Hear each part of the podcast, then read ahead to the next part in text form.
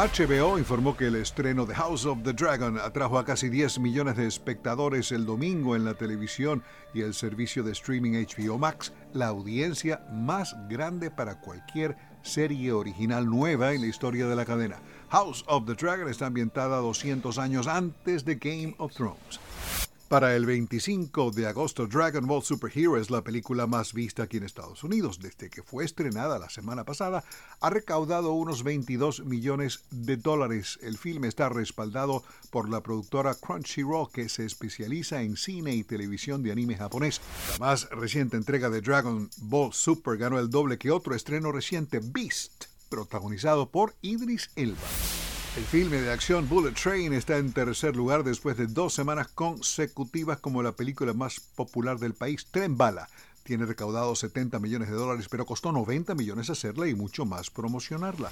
Fuera de Estados Unidos, Bullet Train ha acumulado 60 millones de dólares para una cuenta global de 123 millones. En cuarto lugar, Top Gun Maverick, que ya lleva tres meses en la pantalla grande y que no hemos visto todavía. Próximamente estará disponible en streaming. La secuela de acción de Tom Cruise ha recaudado 683 millones de dólares hasta la fecha, lo suficiente como para superar a Avengers Infinity War como la sexta película nacional más taquillera de la historia. El 23 de septiembre se estrena Sydney en los cines. La película sobre la vida personal y artística de Sidney Poitier pasará luego a Apple TV. Sidney Poitier fue un gigante del cine estadounidense y una persona fuera de serie con quien conversamos informalmente una vez en Macy's de Nueva York y otra en el Aeropuerto Internacional de Los Ángeles. La música de Olivia Newton-John ha sido muy escuchada en streaming tras la noticia de su fallecimiento este mes. Luminate Data reveló a la publicación Variety que las transmisiones de audio y video on demand de la música de Olivia Newton-John ascendieron a más de 11 millones durante la semana que finalizó el 11 de agosto, un aumento de 614% respecto a la semana anterior, en la que su música había registrado un millón y medio de transmisiones on demand.